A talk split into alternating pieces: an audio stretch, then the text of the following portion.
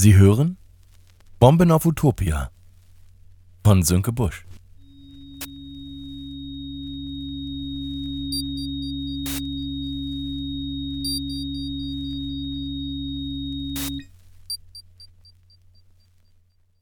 Tag 14 Träume oder so etwas in der Art. Fuck!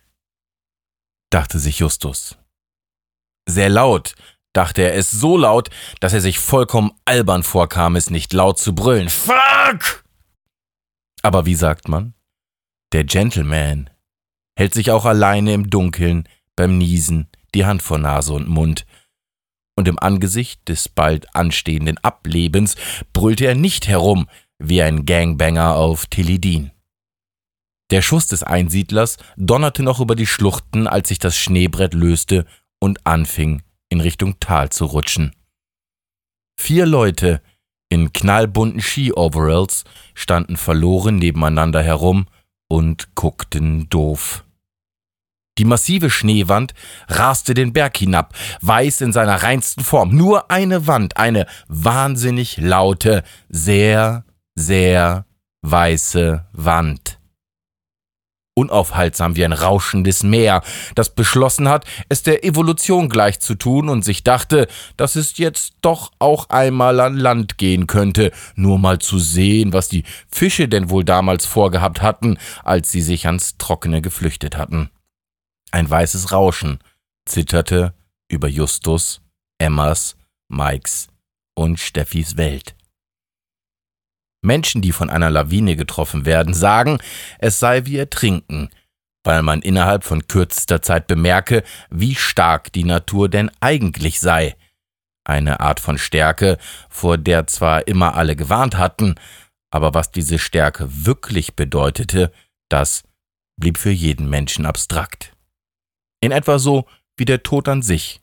Von dem wusste ja auch jeder, dass er mal kommen würde, aber wenn er dann kam, wusste ja auch niemand, was jetzt genau zu tun war. Wenn man gleich stirbt, dann weiß auch kaum einer, wohin mit den Händen. Sterben, das ist ein bisschen so wie zum ersten Mal ein Mädchen küssen.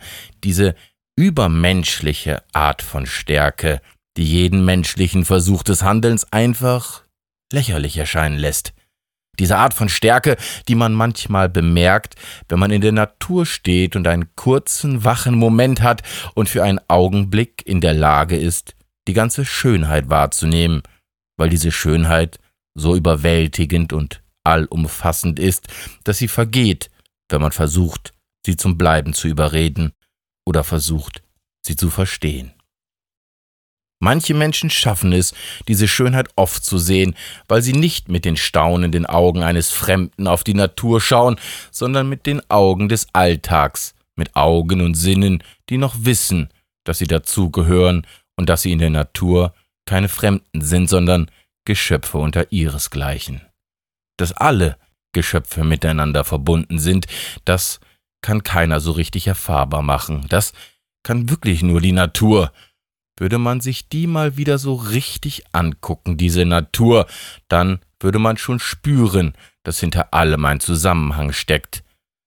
Dann kommt der Mensch, dann kommt der Mensch mit Gaia-Theorien um die Ecke und verliert viele Worte über Nachhaltigkeit und was bleibt.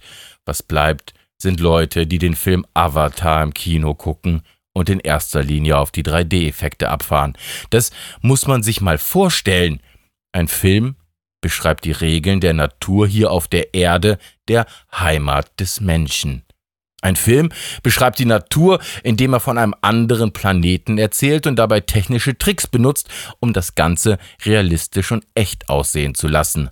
Dann ist der Film Avatar zu Ende und die Pärchen, welche im Kino waren, gehen über betonierte Parkplätze zurück zu ihrem Auto und dann sind sie sich einig, dass sie den Film unbedingt nochmal sehen müssten, weil ja alles so zauberhaft wäre. Dann treten sie aufs Gaspedal und fahren durch den Beton zurück zum Hochhaus. Der Mensch ist zu dumm, als dass er diesen kosmischen Zusammenhang anders als mit Kitsch beschreiben könnte. Es gibt ja keinen großen Streit darüber, was Schönheit ist. Tatsächlich muss ja jeder, der von Verstand ist, zugeben, dass Schönheit ihren Ursprung in der Natur hat. Ob in der wahren Natur oder im schöpferischen Werk des Menschen. Wie aberwitzig muss ein Mensch denn sein, zu behaupten, die Natur wäre nicht die Mutter aller Schönheit. Die schöne Schneewand raste weiter auf Justus und Emma, Steffi und Mike zu. Dabei hatte sie gar keine überwältige Geschwindigkeit, wie sie dort den Berg herunterfloss. Was viel überwältigender war, war die sofortige Klarheit, dass es kein Entkommen geben würde. Nicht links, nicht rechts. Es gab einfach nichts mehr zu tun. Nur noch stehen und gucken. Doof gucken, wirklich doof gucken. In etwa so, wie man doof guckt, wenn man eine interessante Dokumentation über eine Lawine im Internet guckt. Als Justus die weiße Wand auf sich zurasen sah, war ihm das Wort Lawine überhaupt gar nicht in den Sinn gekommen, weil es eben nur ein Wort war und nicht das, was eine Lawine eigentlich war. Aber was war denn eine Lawine eigentlich? Denken Denken, das war für einen modernen Menschen, der nicht viel kannte außer anderer Menschen, natürlich eine schwierige Frage. Wenn Worte nicht mehr passen, wenn sie sogar ihre Bedeutung verlieren, was soll man denn dann tun? Wie denkt man denn, wenn man keine Worte mehr kennt? Wie ist man denn traurig, wenn man das Wort traurig gar nicht kennt? Wie alle Menschen kannte Justus das Gefühl, wenn es für etwas keine Worte mehr gibt. Nicht, weil sie einem nicht einfallen würden, eher, weil sie plötzlich keinen Sinn mehr machten oder besser gesagt, weil sie keine Kraft mehr besaßen, irgendetwas zu ändern. Und tatsächlich fiel Justus das Wort Lawine nicht mehr ein, weil das Wort ihm plötzlich überhaupt nichts mehr bringen würde. Da hörte er es wieder in seinem Kopf. La, wie, nee, Lawine. Er sprach es langsam im Geiste aus.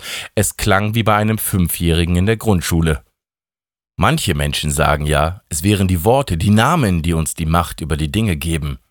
Das mag im Kleinen ja stimmen, aber wenn eine drei Meter hohe Lawine mit geschätzten zwei Millionen Bruttoregistertonnen, also etwa dem Gewicht von einer Million indischer Elefanten auf einen zugeballert kommt, dann kannst du noch so oft Lawine, Lawine, Lawine, Lawine denken.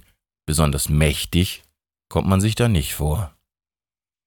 Wenn so eine Welle auf einen zurast, dann stellt sich da eine gewisse Akzeptanz ein, weil machen, machen kannst du dann eh kaum noch was. Justus kannte Naturgewalten nur von Gesprächen mit nervigen Menschen. Und nervige Menschen, die konnten nun wirklich eine Naturgewalt sein. Wenn man aus Versehen in so ein Gespräch verstrickt wird, da gibt es ja nicht viele Möglichkeiten, da wieder herauszukommen. Bei Menschen war oft eine spitze Bemerkung oder pure Ignoranz oder ein dummer Witz sehr hilfreich, um die eher nervige Gefahr zu umgehen. Wenn man vor einer Lawine steht, dann ist das nicht so. Blöde Witze helfen da wenig. Ey, Justus! Was ist weiß und stört beim Essen? hörte er eine seltsame Stimme aus dem Himmel schreien. Tatsächlich stand Justus da und wusste eigentlich gar nichts mehr. Das wäre der Moment gewesen, um sich zu ärgern, dass man im Internet Videos mit süßen Kätzchen angesehen hatte, statt auch nur einmal die drei Minuten zu investieren, um das Video zum Verhalten in einer Lawinensituation zu schauen. Aber dafür war es jetzt wohl zu spät. Die Lawine erwischte ihn mit voller Breitseite. Erst schossen ihm die feinen Eiskristalle wie Nadeln in die Augen, dann knallte ihm die Schneemasse in den Brustkorb. Er überschlug sich und sah drei andere knallbunte Figuren, die kurz vor seinen Augen umherwirbelten, ehe sie sich im Nebel der Lawine verloren. Emma Als Emma den Schuss des Einsiedlers hörte, kapierte sie erstmal überhaupt nichts mehr. Sie stand da, hatte die Flasche mit dem Sauren in der Hand, da steckte sich der nackte Mann die Schrotflinte in den Mund und drückte ab sein Blut und was auch immer er da mit dem Schrot durch seinen Kopf in die Luft geblasen hatte, zerstäubte sich einfach und verlor dadurch seine Schrecken. Diesig schwebte eine sattrote Wolke über ihm, als er in die Knie sank und zur Seite kippte. Die Wolke stand einen Moment in der Luft, dann begann sie sich zu senken. Der klare Sonnenschein brachte die kleinen Tröpfchen zum Leuchten. Ein kleiner, rosa Regenbogen spannte sich dort, wo der Mann den Mike Krüger nannte, noch vor einer Sekunde gestanden hatte.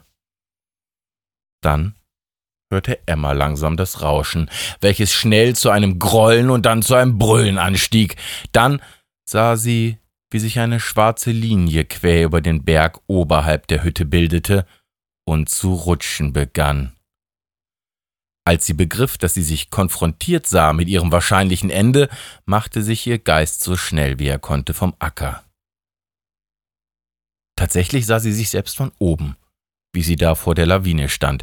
Sie stieg immer weiter in den Himmel hinauf bis zur Kante der tief hängenden Wolken, und ohne dass sie wirklich etwas tun konnte, ließ sie sich auf der Kante der Wolke nieder und schaute ihren Beinen beim Baumeln zu.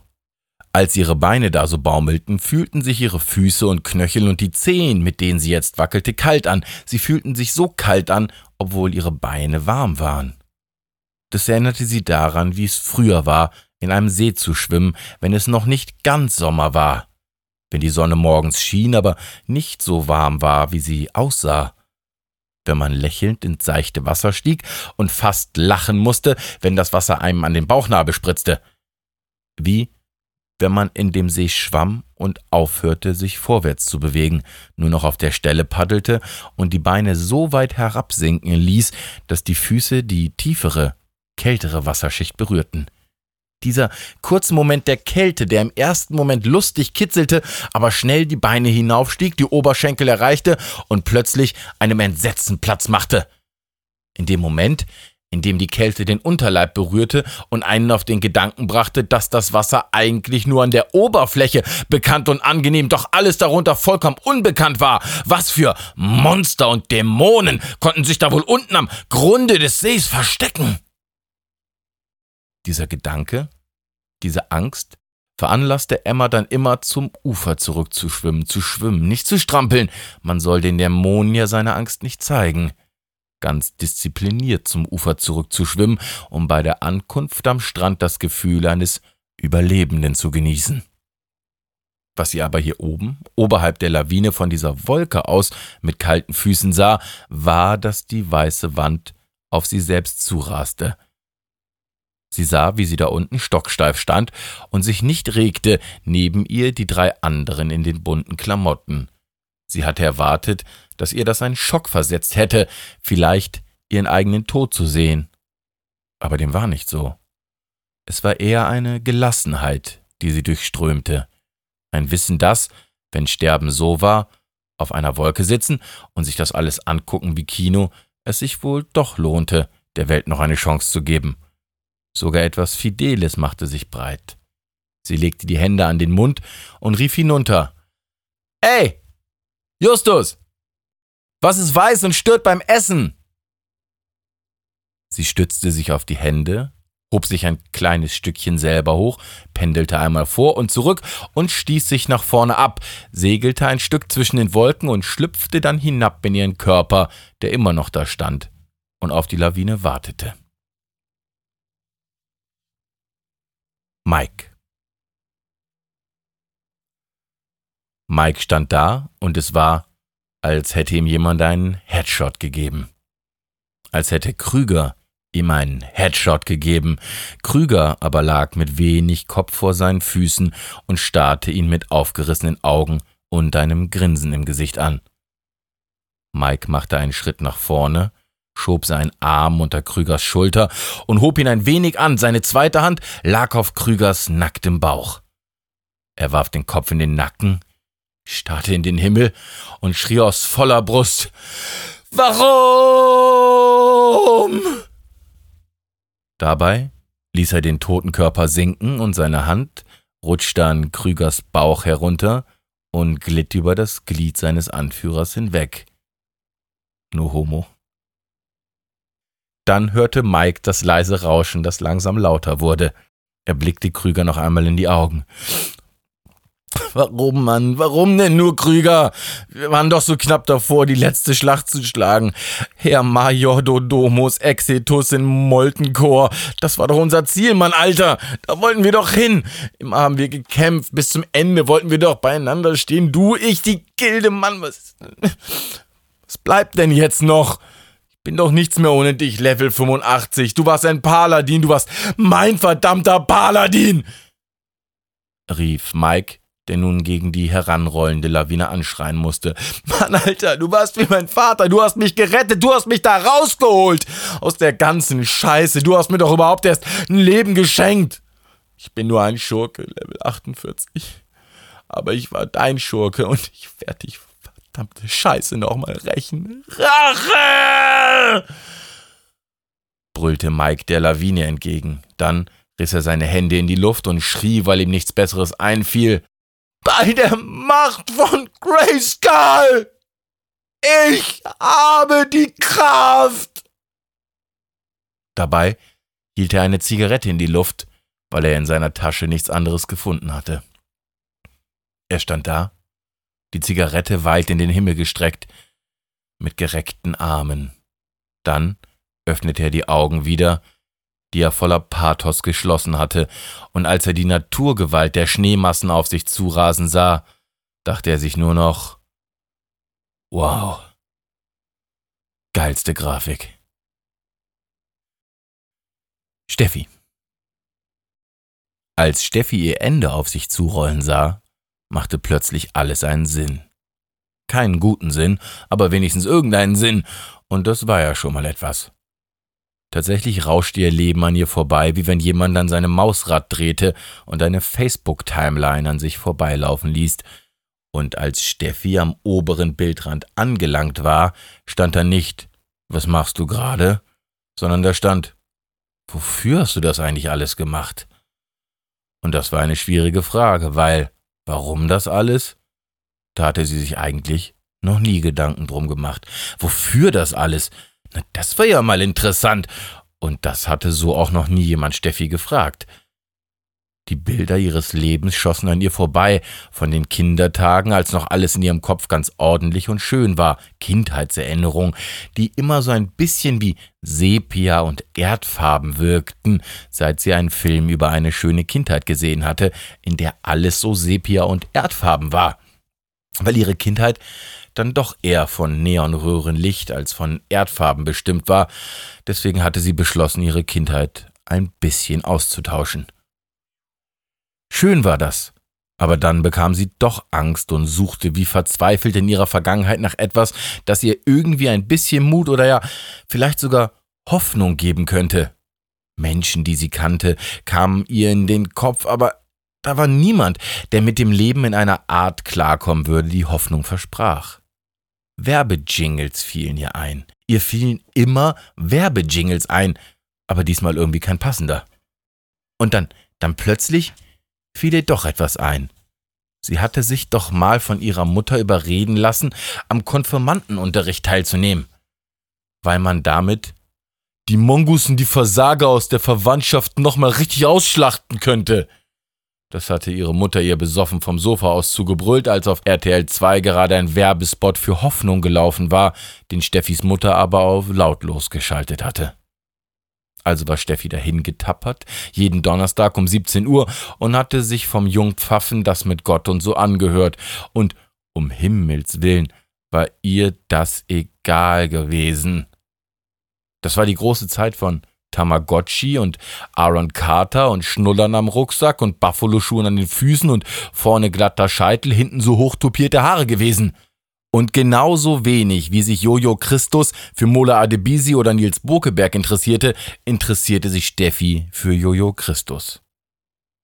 Und als dann Konfirmation war, hatte sie 800 Euro bekommen, woraufhin ihre Mutter großen Teilen der Familie ins Gesicht gespuckt und sich selber von den 800 Euro Kondome und ein BMX-Fahrrad gekauft hatte. Nein, eine besonders tolle Mutter war Steffis Mutter wirklich nicht gewesen. Ach Gottchen, was soll's, dachte sich Steffi in dem Moment vor der Lavinie, faltete die Hände und fing an zu beten. Lieber Gott im Himmel, ja, antwortete Gott. Was? machte Steffi. Was? Hä? Du wolltest doch irgendwas, sagte Gott. Hä? machte Steffi nochmal. Nix hier, hä? Hier ist Gott, was gibt's denn? Sieht so aus, als würdest du gleich sterben, sonst hätten die dich gar nicht direkt zu mir durchgestellt. Hä? Pass auf, Steffi, ich habe echt viel zu tun. Ich hatte mit knapp 8000 Menschen angefangen und auch nur mit knapp 8000 Menschen gerechnet. Jetzt seid ihr da unten 8 Milliarden. 8 Milliarden Leute! Ich habe nicht mehr für jeden Zeit. Weißt du, was das für ein Stress ist? Nein, das weißt du nicht. Also, was gibt's, Steffi? rief Gott. Äh, äh, ich, ich weiß nicht. Ne, das solltest du jetzt aber schon wissen. Rufst du denn normalerweise Leute an und weißt nicht wieso? Äh, äh, nee, mach ich nicht, sagte Steffi. Also, Steffi, einatmen, ausatmen, wie bei der Schwangerschaftsgymnastik. Ich war noch nie schwanger. Ich weiß, das ist das, was wir hier oben ein Wunder nennen. Hä? Also mit dem Hä ist jetzt mal Schluss. Das führt doch zu nichts. Was gibt's denn nun? Also tatsächlich rauscht hier gerade eine ziemlich riesige Lawine auf mich zu. Ja, das ist stressig. Was kann ich denn da für dich tun? Ich will nicht sterben. Ja, gut. Das ist jetzt nicht so was, was man sich unbedingt aussuchen kann. Also um ehrlich zu sein, habe ich das ja so gemacht, dass ihr euch das nicht aussuchen könnt. Ja, und jetzt? Jetzt hörst du erstmal auf, so einen Stress zu machen. Ich glaube, du wärst in so einer Situation auch gestresst. Soll, Steffi, Steffi, soll, soll ich dir mal was von Stress erzählen? Folgendes. Ich hatte zwei Menschen, Adam und Eva. Ich habe die beiden schon nicht hinbekommen. Und nun, ich, ich wiederhole mich da. Acht Milliarden. Und jetzt erzählt mir die kleine Steffi was von Stress, ja? Tu was, Mann! Das Ding kommt direkt auf mich zu! rief Steffi. Glaubst du ernsthaft, ihr habt Zeit für sowas? Die ganze Zeit. Steffi, die ganzen, den ganzen Tag sterben Menschen. Meine Menschen. Jede Sekunde stirbt ein fucking Teil von mir, von mir selber. Das ist Stress, Steffi. Was glaubst du denn, wie ich das hier durchhalte? Ich, ich weiß es nicht. Drogen vielleicht? fragte Steffi schnippisch, die sich trotz ihrer aussichtslosen Lage langsam genervt fühlte. Und ob Drogen, antwortete Gott. Glaubst du, ich könnte das alles ohne das gute Kokain durchhalten? Steffi, schau dir die Welt doch mal an. Ganz am Anfang, da war mir langweilig. Da habe ich Dope geraucht und bin überhaupt erst auf die, auf die ganze Idee hier gekommen mit euch Menschen und so. Ich habe Dope geraucht und es ging mir gut. Ich wollte chillig haben mit der Welt und den Tieren und von mir aus auch mit den Menschen. 8000, 8000 Menschen, dachte ich mir. Das äh, kann man gut handeln. Klingt viel, aber hey, letztendlich bin ich ja auch Gott. Und dann, dann aber plötzlich, boom. Guck dich doch mal um, Steffi. Erst waren es ein paar Millionen und ihr habt mich schon so nicht pennen lassen. Also habe ich angefangen, Speed zu ziehen. Nur so zum Durcharbeiten. Und was, was habt ihr daraus gemacht? Industrialisierung und Weltkrieg. Da hatte ich dann noch Hoffnung, dass ihr alle weniger werdet, aber nix. Und jetzt, jetzt seid ihr acht Milliarden. Ich wiederhole mich da gerne. Acht Milliarden. Ich meine, ihr habt sie doch nicht mehr alle. Also, erst Dope, dann Speed, jetzt Coca und jetzt habe ich es endlich halbwegs im Griff mit euch. Aber erst jetzt mit Kokain fällt mir auf, eigentlich habe ich das richtig geil gemacht. Eigentlich habe ich das richtig geil gemacht. Hm. Ja, Stimmt, dachte sich Steffi. Die ganze Welt auf Kokain. Deswegen ist sie so gierig, unsympathisch und immer pleite. Der Nebel der Lawine erreichte bereits Steffis Gesicht. Okay, okay, ich verstehe. Ich würde äh, trotzdem gerne noch einen Moment hier bleiben, sagte Steffi in Richtung Gott. Jo, das wiederum kann ich verstehen, antwortete Gott. Könnte interessant werden. Ich wollte morgen mit LSD anfangen. Dann knallte die Lawine in Steffis Körper. Sie überschlug sich und sah die anderen drei Freunde wie Bowlingpins wild umherwirbeln, als die Schneewand auf sie prallte. Dann wurde es zuerst ganz weiß, dann ganz schwarz und dann wieder ganz weiß und wieder schwarz, wieder weiß, schwarz, weiß, diep, diep, Dee. Dee.